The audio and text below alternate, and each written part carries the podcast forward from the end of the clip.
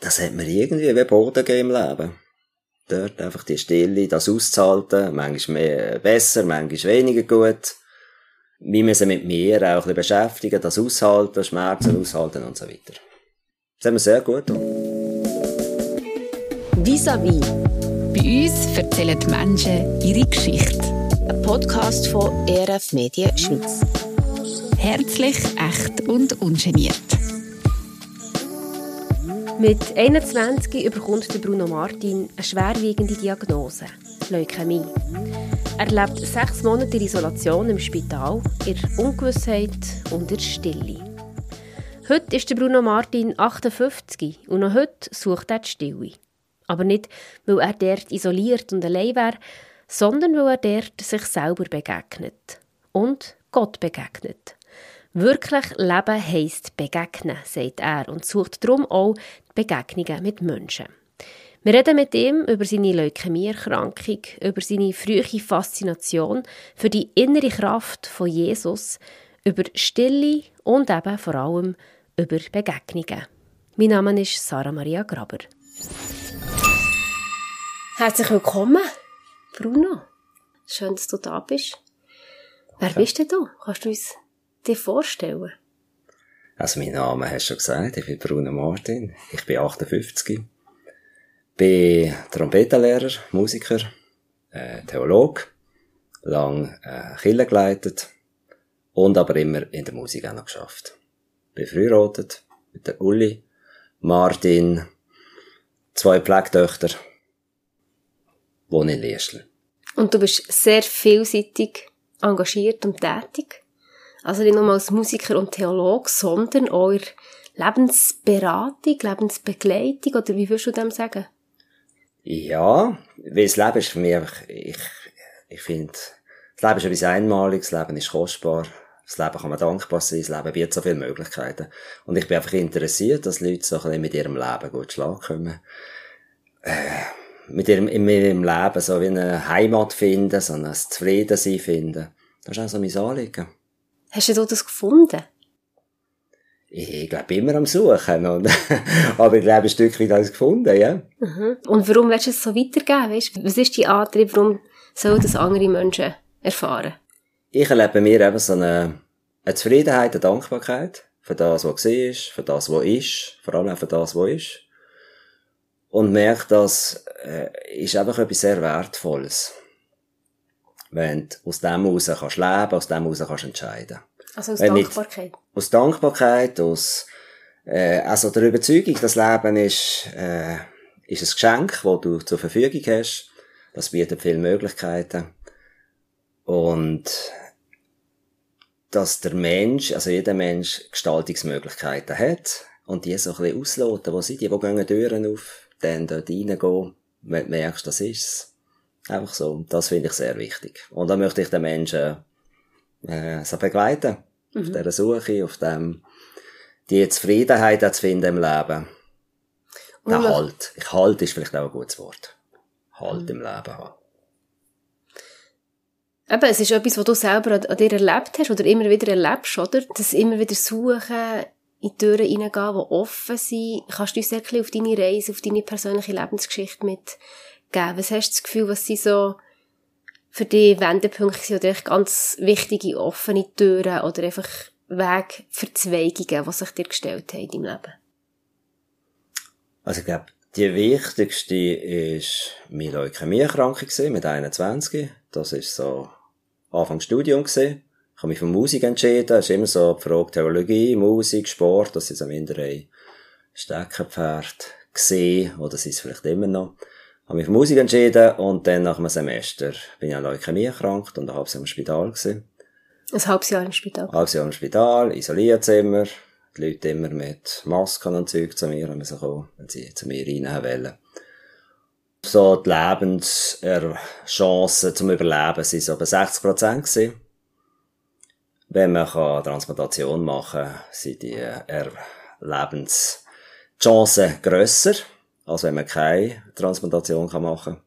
Und Transplantation kann man, hat man dann können machen, einfach mit Geschwistern, die die, äh, das identische Gewebe haben. Okay. Und da ist die Chance so 20% bei Geschwistern, dass das das identische Gewebe ist. Und ich habe eine Schwester und das hat funktioniert. Das ist, glaube ich, so das, was mich am meisten prägt hat. Natürlich auch nachher, eben so dann die Dankbarkeit, auch so ein bisschen halt konfrontiert sein mit, dass das Leben endlich ist. Dann auch so zu überlegen, also was will ich eigentlich? Was ist mir kostbar? Was denke ich, was ist in mein Leben hineingegeben worden? Weil ich glaube, jeder Mensch, dem ist irgendetwas ins Leben hineingegeben worden, wo er sich dafür einsetzen soll. Wo er auch darf gestalten, wo er andere Menschen kann prägen. Einfach so eine,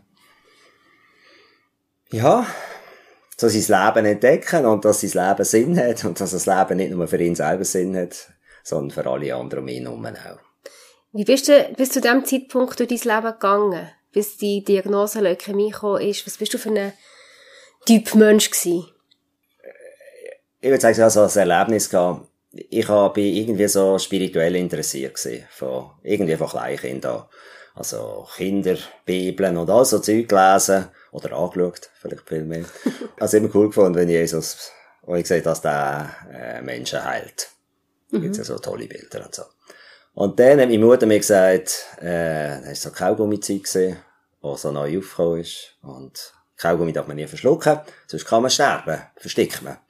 Und dann ist mir mal so ein Kaugummi, äh, hinten runter, habe ihn verschluckt, und dann ist mein Satz eigentlich gesehen, oder so mein Stoßgebet zum Himmel, Jesus, rett mich, heil mich. Und anscheinend hat er es gemacht, ich lebe nämlich heute noch. Bin nicht versteckt. und das ist schon so, einfach so, ja, äh, vielleicht so eine Art auch ein kindlicher Glauben, oder einfach, ich bin immer irgendwie bewusst gewesen, da ist noch etwas Grösses als mhm. ich selber. Das war so ein Bezug, den ich so, gar, so ganz früh hatte, zu, mhm. zu Gott oder zu etwas Grösserem. Und dann, ich bin so landeskirchlich aufgewachsen, was man macht, Religionsunterricht, Kinderlehre und so, mal in einer Jugendgruppe dann, und die Diagnose Leukämie, die hat nachher in dir ein grösseres Verlangen noch geweckt, noch tiefer zu gehen, oder? Was hat es für Fragen gestellt für dich? Das erste war ja, ich bin allein in, in diesem Zimmer. Also, das mhm. zuerst ist ja Verarbeitung einmal, dass du das jetzt hast, das geht ein paar, schon ein bisschen Zeit, zwei, drei Wochen, bis du merkst, jetzt geht so ein bisschen die Behandlung los und alles, was können sie anführen. gemerkt? Also, ich war drei Wochen krank gewesen, Fieber, äh, man hat dann gesagt, Pfeife ist das Drüsenfieber, sechs. Nie ganz fit geworden und dann plötzlich so blutunterlaufenes Auge, blaue Flecken am Bein und so. Und dann ist das, okay. äh, dann gerade losgegangen. Mhm. Ja, und ich bin viel allein gewesen, in dem Zimmer und im Spitalzimmer. Und so ein bisschen die Ruhe, die Stille und ja, mit dem mit mir müssen umzugehen. Und dann aber auch irgendwie, ja eben, was gibt's da noch? Wie geht das weiter? All die Fragen halt, die dann kommen. Überlebe ich? Überlebe ich nicht? Dann habe ich Träume gehabt, schon ziemlich am Anfang. Die ich nicht auch ernst genommen habe. Wo ich einfach so Träume hatte, wo mir, ich sage, es ist Gott gesehen, mir gesagt hat, du wirst auf deinen eigenen Füßen zu diesem Spital rauskommen, nicht in einem Sarg rausgedreht werden. Und das sind so Sachen, die mich da durchgedreht haben, dann auch durch die sechs Monate. Mhm. Durch auch, es ist nicht, nicht nur alles so locker gegangen und angenehm gewesen. Aber einfach an so Sachen habe ich gehabt und auch gute Begegnungen gehabt. Irgendwie einfach so eine Überzeugung, es kommt gut wieder. Mhm. Und das hat aber auch natürlich, äh, zur Folge gehabt, ja, was will ich denn machen, wenn es gut kommt? Also was, was mache ich denn mit meinem Leben? Und zu, auf was für Schluss bist du gekommen? dass ich nur noch Sachen will machen, die ich sinnvoll finde, wo ich finde, ja, das ist das, was zu mir passt, und so Sachen, ja, ja so langweilig sind, wo man einfach macht, das gemacht ist, das kann ich nicht mehr machen. Und dann habe ich auch gewisse Sachen Austritt gegeben und so, wo ich dort noch dabei war. Und auch so gemerkt, ich muss einfach das machen, wo ich das Gefühl habe, ja, das ist meins. Wo du volle Leidenschaft und Überzeugung yeah. dafür hast. Zum Beispiel so langweilige Sitzungen, das vertrage ich fast nicht mehr. Oder habe ich dann, jetzt vertrage ich es vielleicht wieder mehr, den fast gar nicht vertreten. Mhm. Deine Schwester war bereit, dir Knochenmark zu spenden. Ja. Was hat das für sie bedeutet? Für sie ist das ein kleiner Eingriff da hat man einfach so aus dem Hüftknochen, weil dort ist, sind die meisten Knochenmarkszellen, äh, ihr das rausgezogen, also da bohrt man so kleine. Ich bin nicht Mediziner, aber einfach, ich habe selber auch einmal erlebt und ziehe das Knochenmark aus, das ist dann so in einer Flüssigkeit drin. Und bei mir ist das nachher intravenös wieder reingelaufen. Das heisst, für sie war es eigentlich ein relativ kleiner Eingriff, gewesen, der für dich das Leben bedeutet hat. Genau. Ja. Was hat das, das mit eurer Beziehung gemacht, als äh, Geschwisterte? Das hat's, äh, ich finde schon sehr verbessert. also wir haben es vorher schon gut gehabt, aber das ist irgendwie so die, sie ist, glaube sehr dankbar gewesen, dass sie das hat können machen. Mhm. Und ich natürlich, ja, ich weiss, es tut in einem Leben, wenn ich das nicht gehabt hätte. Mhm. Und mir ist heute noch gut. Du bist nachher weiter dieser Suche nachgegangen, nach dem Sinn, genau. nach dem, was in dein Leben hineingelegt worden ist. Genau. Was hast du da für Antworten gefunden? Nach dein nach, also bist 21, bist nach einem halben Jahr aus dem Spital ja. raus entlassen ja. worden. Wie ist es dann weitergegangen? Nachher Studium gerade weitergemacht, Musik studiert, äh, geheiratet dann haben wir eine, habe ich mit einem Kollegen zusammen ein eigenes Orchester gegründet, weil wir gemerkt haben, das, was es da so gibt, ist nicht so lässig. Also auch mit Studenten und guten Musikern. Einfach alles so dann, gerade das, wo ich das Gefühl habe, ja, das ist jetzt einfach wichtig, das ist dran. Das haben wir gemacht. Mit meiner Frau zusammen haben wir so einen gemeinsamen Freitag gehabt, der Freitag. Und dann haben wir gemerkt, wir müssen irgendwie etwas zusammen machen. Sie ist in ihrem Job, ich in meinem Job. Und einfach, dass wir etwas zusammen haben. Und dann haben wir mit einem Mittagstisch angefangen. Da ist einfach so, wir haben Platz gehabt. Also Mittagstisch für, äh, wir und Schüler? Nein, das haben wir zuerst nicht wir gedacht, für, für die Obdachlosen. Nur die sind halt in Liestl nicht so viel daheim. Aha. Es gibt schon auch solche, so viele Junkies und so. Mhm. Und dann haben wir einfach gefunden, wir kochen am Freitag Mittag und gehen auf die Strasse einladen, wer will, kann essen. Und beim ersten Mal sind fünf, Mal, fünf Leute gekommen, dann ist niemand gekommen, beim zweiten Mal. Und ab dann ist es nachher. Und warum? Mehr gekommen. Also, wie seid ihr auf die Idee gekommen? Einfach den Menschen etwas Gutes tun. Auch in Begegnung natürlich mit ihnen kommen. Mhm. Und das ist ja spannend. Da kommen Leute, dann können wir essen und du kommst ins Gespräch mit ihnen. Aha. Und was ziehst du daraus? Aus diesen Begegnungen mit Menschen? Was interessiert dich an dem? einfach wie sie so das Leben gestalten. Und ich habe natürlich dann immer, vielleicht ist das ein meine Mission, äh, das Leben ist kostbar, dankbar sein fürs Leben und je nachdem halt Teilen, man könnte vielleicht etwas daraus machen, Teile können unterstützen. Aus dem aus ist dann auch gekommen, dass wir dann, äh, gleich wegemässig gelebt haben. Also, nachdem wir sie auch geheiratet waren, haben nachher eigentlich immer jemand mitgelebt. Bis vor einem halben Jahr oder bis vor zwei, drei Monate. Haben wir immer Leute gehabt, die mitgelebt haben. Es müssen jetzt nicht gerade die sein, die an dem Mittagstisch, aber dort hat es auch solche gehabt, die dann mal so zwei, drei Wochen mitgelebt haben. Mhm. Aber einfach, äh, wenn dann halt Menschen in Not sind oder irgendetwas, oder es nicht gerade auf die Reihe bekommen, dann auch Zeit nicht. Mhm. Einfach dort so ein bisschen unterstützen, begleiten. Wie begleitest du Leute? Also was ist dir wichtig? Die Botschaft ist, das Leben ist kostbar, aber ja. wie unterstützt du, wie begleitest du Menschen, die jetzt vielleicht den Sinn nicht mehr so finden in ihrem Leben? Also ich glaube, jeder hat schon Sachen erlebt, wo, wo er als sinnvoll erlebt hat. Und Sinn ist für mich so von der Definition immer, äh, es ist nicht nur für dich gut, sondern es ist auch für dein Umfeld gut. Dann ist es sinnvoll für mich. Mhm. Also Aber es muss auch ein so Auswirkungen haben. Nicht nur ich, ich, nicht so die, die, die Schiene fahren, sondern es hat dann auch Auswirkungen immer auf andere, mhm. auf dein Umfeld, Familie oder was es ist, oder Freundeskreis. Und das, glaube ich, hat jeder Sachen schon erlebt. Und wenn jetzt jemand sagt, ich weiss gerade nicht was, würde ich, glaube das erste Mal ein bisschen go, go schauen, was hat er schon alles Tolles erlebt, oder von was träumt er, oder was hat er noch so auf dem Herzen. Und ich glaube, dann gibt's ganz viele Sachen, die da wieder können aufgehen können. Es müssen ja nicht die grossen Sachen sein, ich glaube, das sind vielmehr so ganz kleine Sachen. Was könnte am nächsten Tag das heißen? Was könnte ich denn machen? So. Was glaubst du bei dir selber? Was liegt denn da auf deinem Leben? Für einen größeren Sinn? Also das, was ich bis jetzt weiß, ist, glaube ich, einfach mit Menschen unterwegs sein und mit Menschen auch über die Lebensthemen reden, über das Leben reden. Mhm. Interessiert sie an dem. Das ist, glaube ich, das, was ich bis jetzt weiß ich glaube eigentlich, dass so der grosse Letztsinn oder weiß ich nicht was, das weiß ich glaube erst, wenn ich gestorben bin. Kommt das alles zusammen? Das wissen wir glaube ich vielmal gar nicht. Und das braucht es auch gar nicht. Ich bin so, auch, ich habe so gelebt, wenn eben wenn Türen aufgehen, ja, dann kann man gehen. Mhm. Und wenn sie halt nicht aufgegangen sind, sind sie nicht aufgegangen, dann geht noch jemand anders wieder rein auf. Äh, Frankel, eben die Ausbildung, die ich mache Logotherapie, oder was ich mache. Das ist gerade eine aktuelle Ausbildung, die du machst, ja, deine ich gerade so im Abschluss bin, ja, ja. wo irgendwie das vieles von dem zusammenfasst, was ich im, eigentlich schon so ein bisschen gelebt habe. Es hat mir einfach auch wieder eine neue Sprache gegeben. Und er sagt, wichtig ist so ein bisschen der Sinn vom Augenblick immer wieder.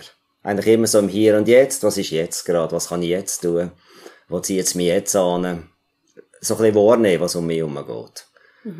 Und er nennt, das ist einmal das Wichtigste, der Sinn vom Augenblick, immer wieder zu probieren zu packen, also nicht krampfhaft und verstift und so, sondern einfach offen bleiben, was geht um dich herum. Und so der grosse letzte Sinn, den muss man so auf die Seite schieben. Vielleicht erkennst du es immer mehr, aber schlussendlich wird es auch erst nach deinem Tod. Wird man das so erkennen, oder werden all die Leute, die dir begegnet sind, vielleicht sagen, ah, das war auch dem sein grosses Thema gewesen, oder sie sind im Leben. Und gleich ist dein Bezug zu Gott oder der Glaube, dass da etwas ist, wo du kannst Beziehung damit knüpfen auch und Beziehung damit leben, ist für dich ein wichtiger Teil von deinem Leben. Und darum tun wir die Rubrik aus unserem Podcast wie wie hier schon reinknüpfen, dass wir das Themenfeld dürfen auftun. Das, die Rubrik, die heisst Gott und du.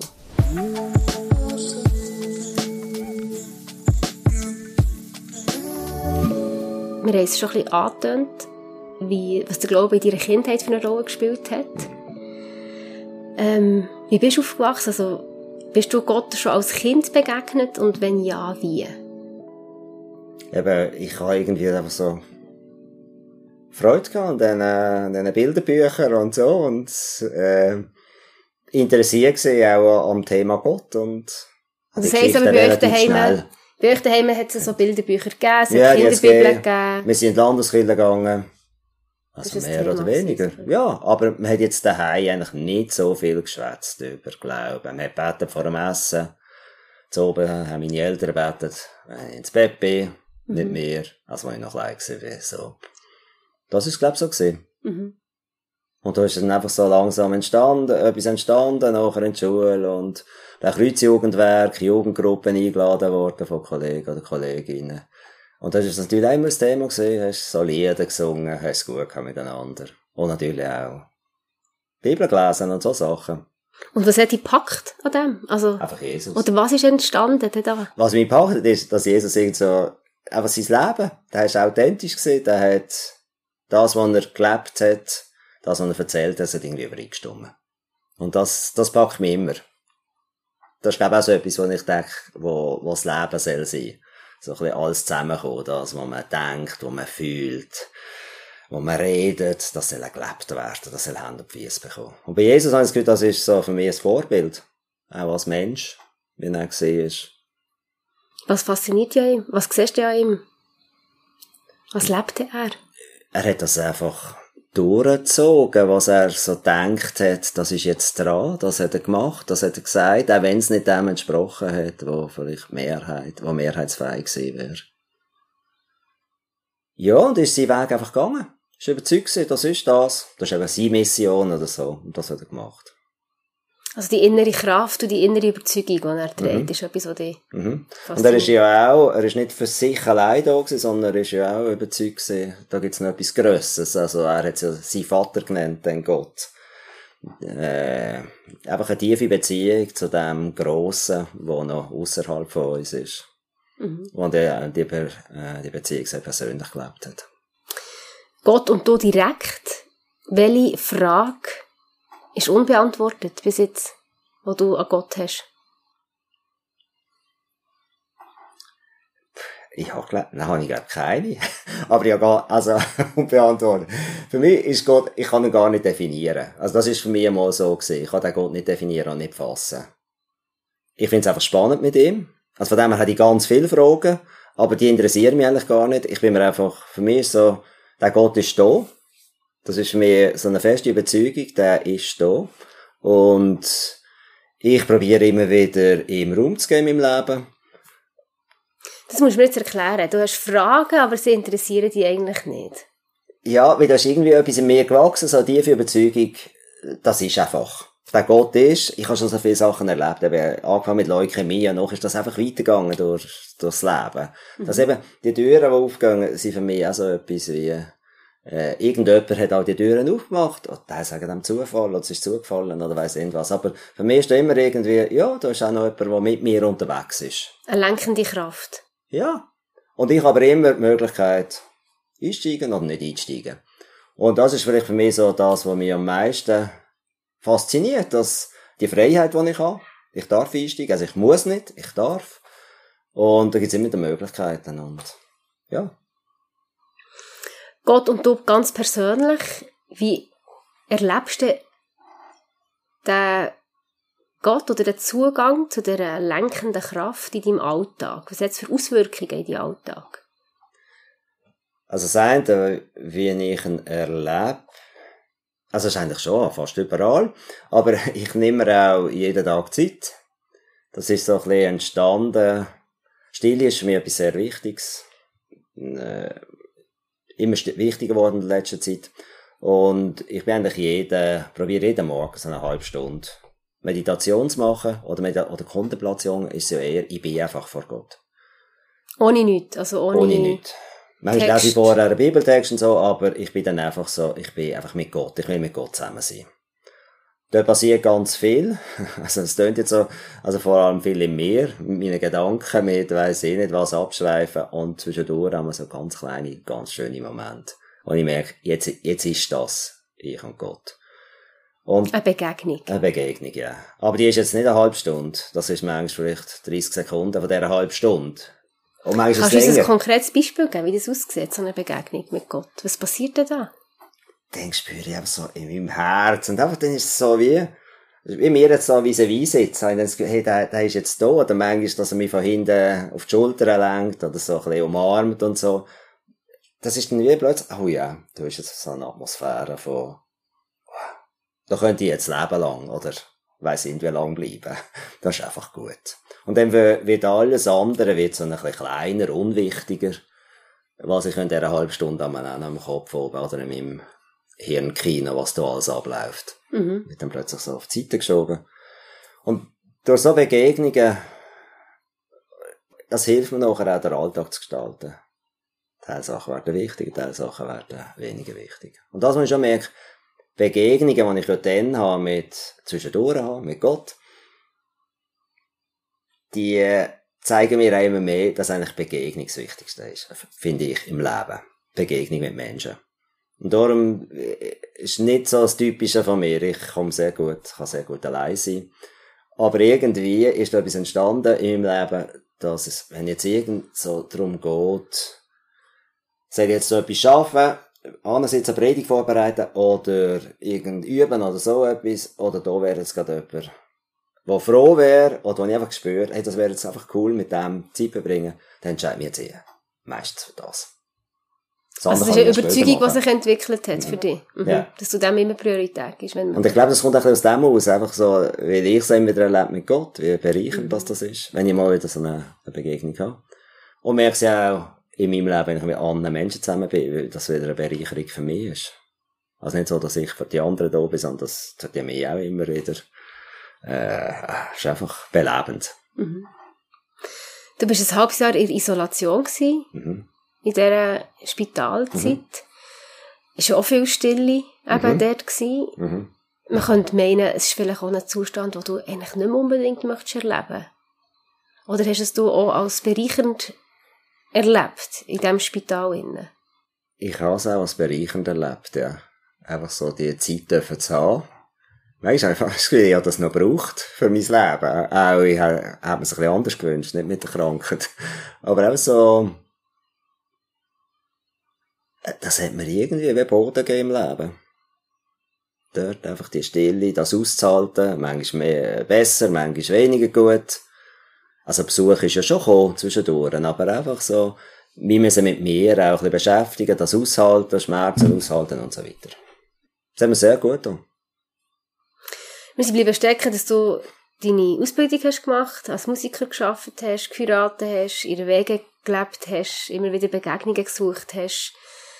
Wie, was ist denn passiert? Welche Tür ist noch aufgegangen? Du bist jetzt heute mit so einer Palette unterwegs von Sachen, die du machst. Was war die nächste Tür, die dir aufgegangen ist?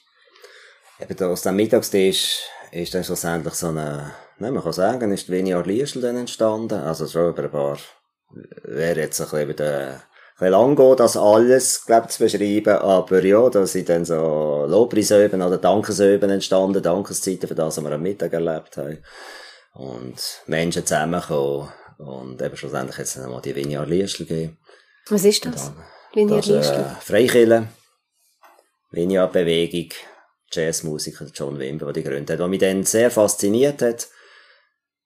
Er hat auch so viel für Kranke gebetet und vielleicht hat das jetzt eben auch mit meiner Geschichte zu tun. Und ich habe das Gefühl, er, das Authentische, wie er Jesus mir auch nachgebracht hat, also dort, wo ich ihn gehört habe selber, das hat mich einfach auch fasziniert. Weil eben der, der Jesus finde ich auch so spannend. Und einfach, so ist er gesehen und, und er ist heute noch so. Der ist da, der ist präsent. Das ist vielleicht auch so etwas, Gott ist mit mir, das ist so etwas, was mich auch durchs Leben durch, glaub, trägt. Du bist einer, der einfach Also der, der John Wimber, der Gründer von dieser Bewegung, der hat von einem Jesus erzählt, wo du empfunden hast, das ist der, den ich kenne aus meiner Kindheit schon. Genau, Ja, ja. Mhm. Nicht der, den man sonst so erzählt hat in den Kirchen und so, sondern da, da fängt wieder etwas auf Leben. Es ist nicht so irgendwie etwas, was weg vom Alltag ist, sondern das, das ist voll der Alltags-Jesus, den ich eigentlich eben sehr cool finde. Und die Freikirche, die hat ihr dann auch geleitet, du und Ja. deine Frau, die Uli. Genau. Wie lange habt ihr die geleitet und äh, was sind das für Erfahrungen gewesen, die ihr da gemacht habt? Sehr viel schöne. Und auch. Das ist eine grosse Frage? Schwierige. Aber ich habe eigentlich die schönen in Erinnerung. Das andere gibt es ja auch immer, das ist logisch, dass es solche schwierige Sachen gibt. In der Begegnung mit Menschen gibt es ja eben auch nicht. Genau, was halt nicht gelingt. Und wenn ich so zurückschaue, vielmal, wo auch ich halt Sachen falsch angepackt habe, vielleicht will ich es eben, weil ich für die Menschen gefunden habe, das würde ihnen gut tun.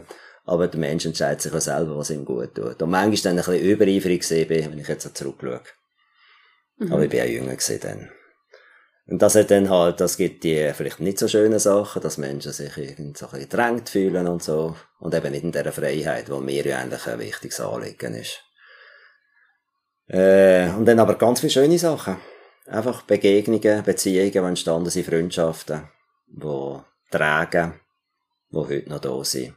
Wir haben ja vor, vor einem Jahr die Leitung abgegeben. Und trotzdem immer das Gefühl, das ist irgend so, wie kleine Familienverein. Die Menschen, die dort sind.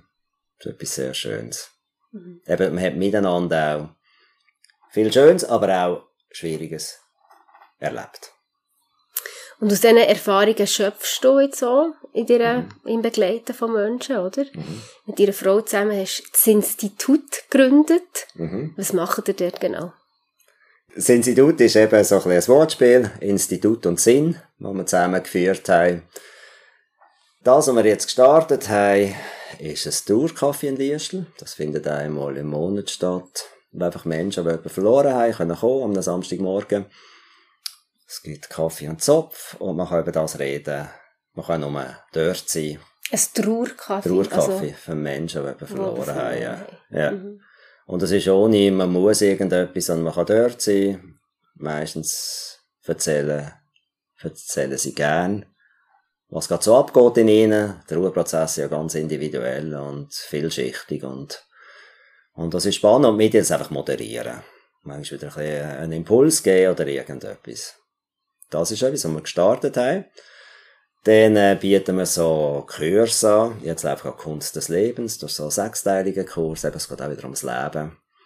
Wo so, wo man sich so Themen stellt wie, äh, geborgen in der Liebe, ich bin mehr als, antworte den Fragen des Lebens, sich jetzt ein bisschen Logotherapeutisch, da musst du, uns noch ein bisschen reinnehmen. Was heisst das genau? Logotherapie ist, hat der Viktor Frankl, hat die, das gegründet. Das ist so eine sinnzentrierte Psychotherapie. Er ist so, hat das ganze 20. Jahrhundert gelebt, in verschiedenen Konzentrationslagern gesehen und hat überlebt. Das ist ein Jude gesehen. Hat eigentlich so seine ganzen Vorstellungen vom Leben, wie das Leben eben soll sein, eben sinnzentriert, hat er schon vor dem KZ gehabt, bevor er ins KZ gekommen ist. Und hat das nachher gerade eigentlich an sich so ein bisschen können, äh, testen, ob das verhebt mit dem Sinn und so und hat, also die ganze Familie ist auch umgekommen, seine Frau ist umgekommen und ist dann rausgekommen und ist weitergegangen und hat dann auch nach fast 50 Jahren gelebt und sich für das eingesetzt. Und was bedeutet das genau? Sinnzentriert Leben für ihn? Der Mensch braucht einen Sinn und dann geht's ihm gut. Es geht darum, nicht viel zu in erster Linie zurückzuschauen, das darf man auch, ist manchmal auch nötig, aber es geht immer auch darum, eben, so den Sinn des Augenblicks zu erkennen. Was ist jetzt einfach dran, so wach sein im Leben, wach bleiben. Und jeder Mensch ist einmalig und einzigartig, das ist auch so eins von seinen, von seinen Thesen zu, zum Mensch. So die Einmaligkeit und Einzigartigkeit, eigentlich die so ein bisschen rauszuschellen aus jedem Mensch. Also ich bin noch ein bisschen behangen beim Sinn. Mhm. Was genau ist der Sinn und wie kann, wie kann der Mensch sich selber Sinn geben? Ich glaube, der Mensch kann sich selber nicht Sinn geben, kann einfach offen sein. Die Logotherapie sagt eigentlich, der Sinn kommt von, von etwas Grösserem, was außerhalb von dir ist. Von der Transzendenz eigentlich. Der Mensch ist ein Wesen, das selbst transzendent ist, also er kann wahrnehmen, äh, kann wahrnehmen, was drumherum auch noch läuft, außerhalb von ihm. Und da können wir dann, wenn man jetzt christlich prägt ist, würde man vielleicht sagen, das ist Gott, der einem dann so die Möglichkeiten schenkt. Oh, man kann dem auch anders sagen. Der Frank hat ihm nie, äh, jetzt mal der unbewusste Gott genannt. Oder einfach, er ist da sehr vage gewesen, weil er es nicht hat so eine christlich-jüdische Sache reinzwängen. Einfach, da gibt's irgend so etwas, wo grösser ist, wo dir immer wieder so Möglichkeiten gibt. Und du plötzlich, ah ja, das könnte ich doch jetzt machen. Und das tut mir und anderen gut. Also auch mit der Vorstellung, dass die transzendentale Kraft irgendwo eine Absicht hat mit deinem Leben. Genau. Ja. Eine Vorstellung hat, ein Bild. Genau. Und entsprechend dem die ausgestattet hat mit Stärken und mit Fähigkeiten. Genau. Und das, was mich also fasziniert im Frankl ist, äh, er hat das dreidimensionale Menschenbild gebracht, das ist heute überall kommt das natürlich immer mehr. Ist beim Freud halt noch nie so stark in der tiefen Psychologie, was viel mehr um die Psyche gegangen ist und die Körper, was sich so gegenseitig beeinflussen. Und der Frankl sagt, es gibt noch eine dritte Dimension und das ist die geistige Dimension. Und wenn ein Mensch auf die Welt kommt, hat er so die Gene vom Mutter, Vater, und das geht irgendwie so Körper, Psyche, das nimmt er alles mit, dann lernt er viele Sachen. Aber wenn er auf die Welt kommt, kommt auch so eine geistige Dimension in sein Leben. Die ist unverletzbar, die ist, die muss man manchmal auch wieder ein bisschen führen, schellen. Und das ist die, die Dimension, was eben möglich macht, dass der Mensch so offen ist, auch für das, was außerhalb von ihm geht. Und das finde ich sehr spannend. Und der Franke sagt also, es gibt so Sinn, äh, oder einen Wert, könnte man vielleicht auch sagen, Wert schwätzt man fast lieber drüber äh, die einfach in dieser Welt drin sind. Und zum Beispiel die Liebe ist für ihn so ein Wert, wo eigentlich jeder Mensch sich noch sehnt und ist einfach ein Wert, der in dieser Welt drin ist. Und dann geht es eigentlich wiederum, du kannst dieser Liebe so in deinem Alltag Gestalt geben. Und das nennt der Franke den Sinn. So mhm. der Wert ist Liebe und wie kann ich die jetzt umsetzen im Alltag drinnen? Wie kann sie Form annehmen genau. in deinem, in deinem Leben? Hand und Füße bekommen. Durch dich mhm. und durch mich. Und in diesem Institut, neben dem Trauerkaffee und neben, neben dem Kurs, den er anbietet, bietet er auch Einzelbegleitung an. Ja. Das um mache ich im Moment. Dort, oder was ist der für ein Zielpublikum? Weißt, was für Menschen kommen denn da? Oder für, auf was für Menschen ist es ausgerichtet? Menschen, die einfach gerade in einer Lebenssituation sind, wo sie froh sind, wenn sie so Begleitung bekommen, ein bisschen Unterstützung, wie sie die nächsten Schritte machen können ist vielmal ja ein Veränderungsprozess, wo der Mensch drin steht. Jegliche Formen von Veränderungsprozess. Was ich auch anbiete, ist geistliche Begleitungen von Menschen, die das suchen. Einfach so ein bisschen wie, äh, kann ich mit dem Transzendent oder mit Gott, einfach so, wie kann ich dort unterwegs sein, oder vielleicht hat man dort Fragen. Das ist auch etwas, was ich ganz spannend finde. Und wie sieht so eine Begleitung aus? Was machst du nachher mit diesen Menschen? Wie findet ihr Antworten auf ihre Fragen? Das müssen die Leute eigentlich finden. ich probiere einfach Fragen zu stellen. Das ist eigentlich wie mein Hauptjob. Und du stellst die richtigen Fragen und machst damit, setzt dich in Bewegung. Genau, und probiere so auch zu öffnen, äh, was alles um ist und was möglich ist. Das vielleicht. Hast du irgendein konkretes Erlebnis, ein schönes Beispiel, wo du sagst, das steht für mich so wegen dem mache ich das. Das drückt aus und bringt auf den Punkt, um was es geht.